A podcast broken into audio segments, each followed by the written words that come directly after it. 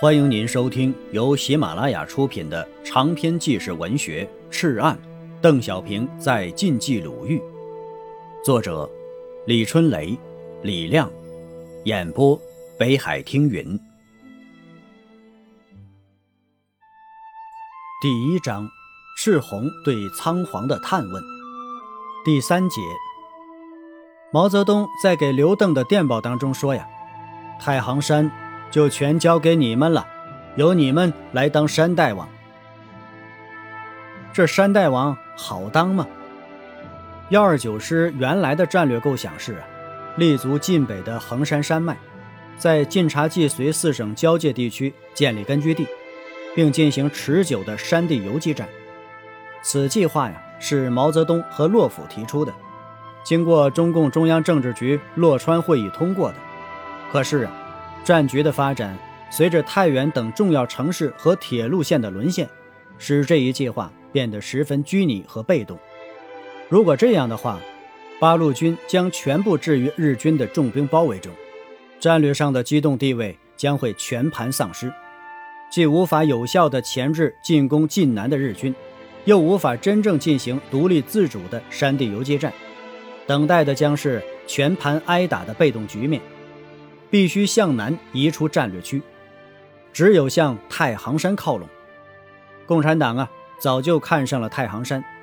早在一九三六年东征的时候啊，中央就将东征的战略部署分为三步：一是渡黄河，二是立足吕梁山，三是向东发展，扎根太行山。这个目标提得非常明确。红军在山西发展。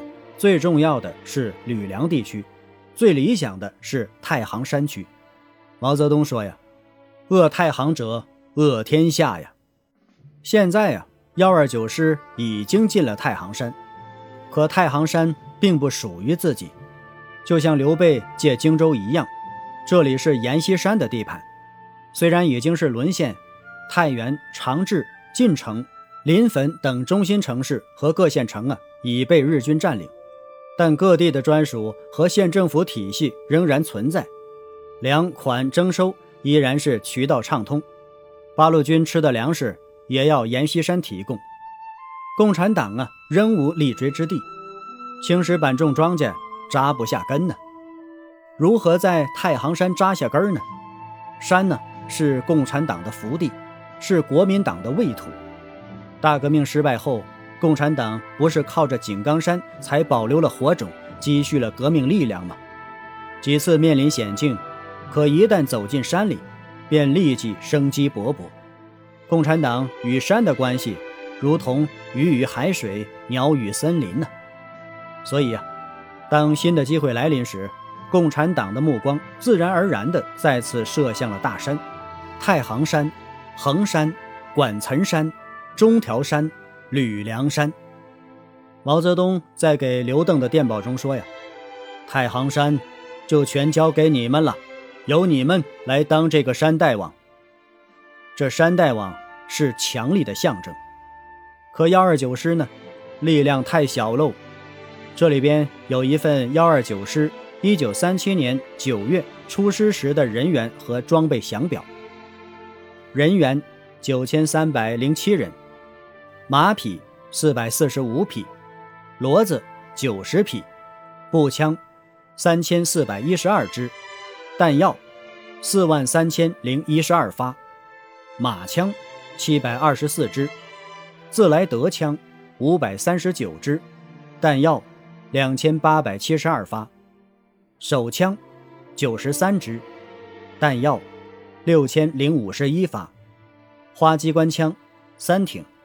重机枪，二十九挺，弹药两万三千二百二十二发；轻机枪，九十三挺，弹药两万七千三百六十一发；手机枪，七十二把，弹药三百一十发；迫击炮六门，弹药六十七发。当时的幺二九师啊，家底儿也就是这样了，没有军用地图。只好在太原的书店里买了十多本小学生的地理书，一个团发一本。学生地图太简单了，太不明显了。忻口战役后啊，卫立煌南撤时给了几幅，仍然是不够用，只得让参谋处长李达他们自己绘制，犹如这太行山般沉重。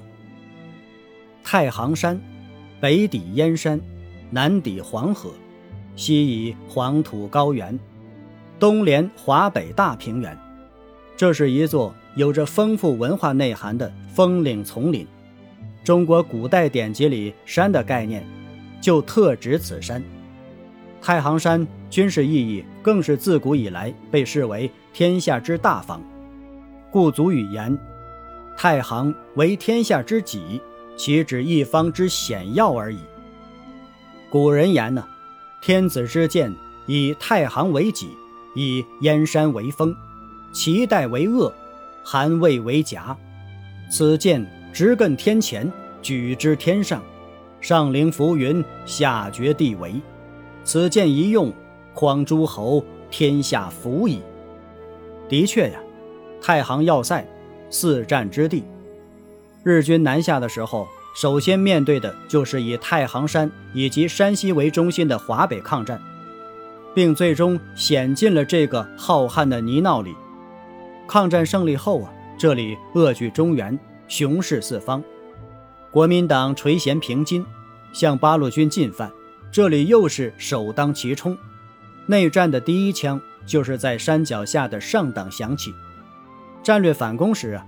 刘邓大军强渡黄河，直取国民党心脏，仍然是以这里为跳板。亲爱的听友，本集播讲完毕，感谢您的收听。